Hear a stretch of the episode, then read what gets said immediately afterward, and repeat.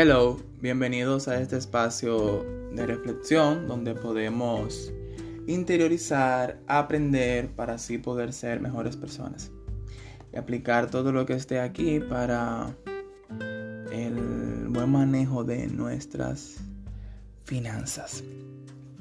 Estamos eh, trabajando lo que son los límites en la familia y entonces cómo estos límites nos pueden ayudar a trabajar nuestras finanzas. Estamos leyendo este libro en nuestro club de lectura. Si quieres participar, me puedes decir y te incluimos. Hoy vamos a hablar sobre los 10 límites que debemos conocer. O las 10 leyes, según lo cual lo menciona el libro. Lo primero es que habla de la ley de la siembra y la cosecha. Esta ley quiere decir que en todo hay una causa y efecto y que muchas veces los padres quieren evitar el cumplimiento de esta ley. Si un niño hace algo, él va a tener una consecuencia. Si él tiene comportamientos eh, adecuados, entonces él puede tener ciertas recompensas. Como personas muchas veces queremos evitarle a otros em, las responsabilidades de los compromisos económicos en los cuales ellos se involucran. Y esto está mal. Y a veces violamos estos límites y a muchas personas les gusta que violen estos límites porque les sacan de algunos apuros, pero le evitan que ellos puedan tener una independencia financiera. La ley número 2 es la ley de la responsabilidad. Y dice que los problemas aparecen cuando los límites de responsabilidad son confusos. Tenemos muchos problemas económicos también en las familias cuando las parejas y todo lo que integran dicha familia no saben los compromisos económicos que le tocan. Entonces gastan el dinero en otras cosas y la persona eh, más responsable como tal tiene que asumir dicha responsabilidad. La tercera ley es el poder. Dice que debemos admitir que tenemos debilidades. Usted y yo debemos admitir cuáles son nuestras debilidades. Tenemos que trabajar lo que es la confesión, quién soy, eh, cuáles son mis áreas de fortaleza, hasta dónde puedo llegar, hasta dónde no debo llegar, porque sé que me puede traer ciertas consecuencias. Como no puedo cambiar a los demás, eso es indiscutible, eso está muy fuera de mi control. Debo de crear una construcción donde los patrones destructivos de otras personas no nos afecten. Muchas veces nuestros problemas financieros vienen porque nosotros permitimos que situaciones de otras personas eh, nos afecten eh, como tal. ¿En qué sentido? Yo ahora mismo no puedo comprar un mueble, pero como la persona que siempre me visita me dice, ay, tú con el mismo mueble, pa, pa, pa, pa, pa, pa, y tú no has logrado como nada como tal, entonces eso me aflige y yo voy, busco dinero prestado y cambio el mueble. Tengo que colocar límites, que las críticas de los demás no marquen mi paso. La cuarta ley habla sobre el respeto. Nos da miedo pensar que nuestros límites no sean respetados, pero obvio no van a ser respetados si tú no te respetas a ti mismo. Entonces, para que otras personas me respeten, yo debo comenzar a respetarme, debo comenzar a hacer mi presupuesto, debo comenzar a delimitarme simplemente a gastar en base a lo, que coloqué en mi presupuesto y no a extenderme a otros gastos que no están colocados llueve, truene, vente, como dicen aquí en Dominicana. Entonces, la quinta ley es la motivación. El verdadero amor produce felicidad, no depresión. Temo a la pérdida o al abandono. Muchas veces no colocamos límites porque para colocar límites tenemos que saber a qué decir sí y a qué decir no. Cuando nos encontramos en esta situación, entonces pensamos que si colocamos límites, dichas personas se van a alejar de nosotros. Pero si esas personas se alejan de nosotros porque estamos colocando límites, entonces quiere decir que esas personas ya llegaron o ya gastaron su tiempo que tenían que estar conmigo en este camino que estamos recorriendo, que es la vida. Varios sentimientos que manejamos en la parte emocional es la culpa. Manejamos también lo que es la retribución y manejamos también lo que es la aprobación. Decimos mucho sí a veces porque andamos buscando aprobación y aceptación. Y entendemos que las personas me pueden aceptar si yo hago cosas por ellos, aun, aun cuando estas cosas están fuera de nuestro control. La ley número 6 habla de la evaluación.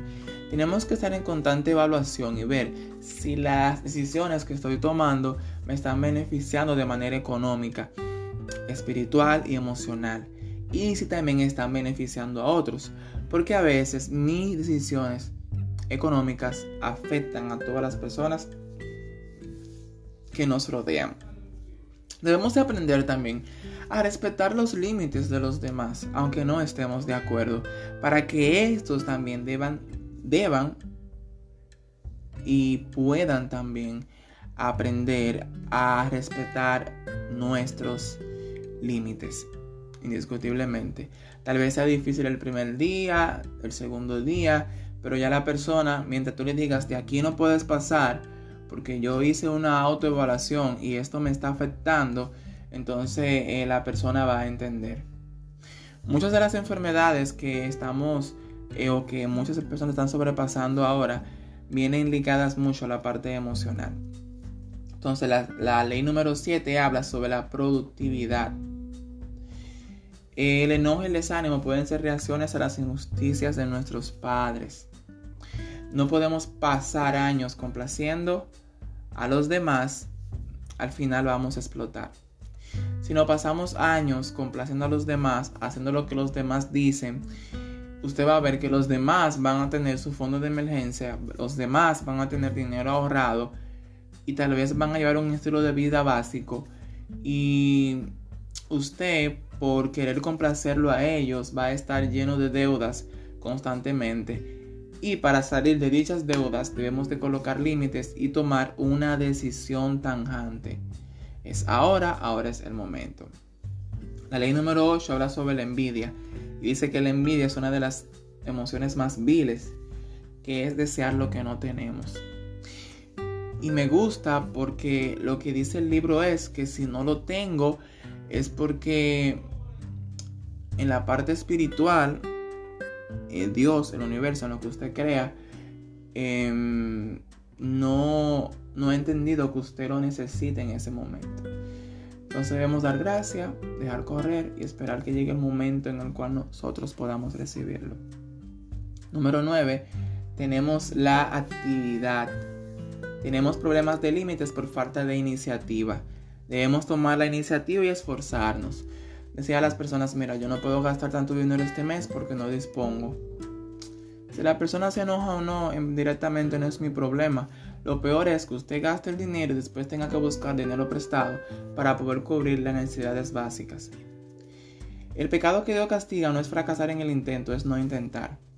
Vamos a comenzar a intentar y hacer. Vamos a comenzar a entender que es de suma importancia poder colocar límites para poder transformar nuestra vida tanto emocional, espiritual como económica.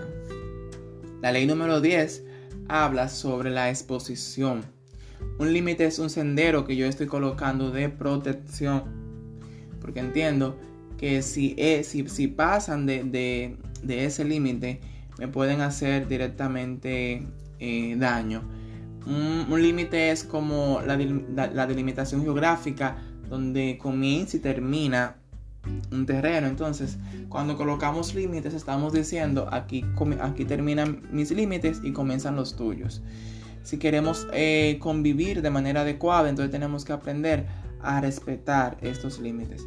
El plan de Dios es que aprendamos a amar. Y es muy importante esta parte porque a veces amamos más a los demás que a nosotros mismos. Y lo digo porque nos damos por los demás y hacemos cosas por los demás que no estaríamos dispuestos a hacer por nosotros. Y por último, si algo nos afecta debemos decirlo. Vamos a aprender a comunicarnos de manera efectiva. no en desorden, sin hacer mucho show. Si, alguien te, si algo te afecta, tienes que aprender a decirlo. Mira, me está afectando que tú no te administres bien económicamente. Me está afectando que tú más quieras comprar objetos tecnológicos. Me está afectando que tú más quieras comprar ropa. O me está afectando que estemos gastando mucho dinero en comida y no nos estemos alimentando. Me está afectando en la forma en la cual tú me hablas. Y así podamos eh, construir un ambiente con el cual nos sintamos cómodos. La única salida del lugar de confort es la acción.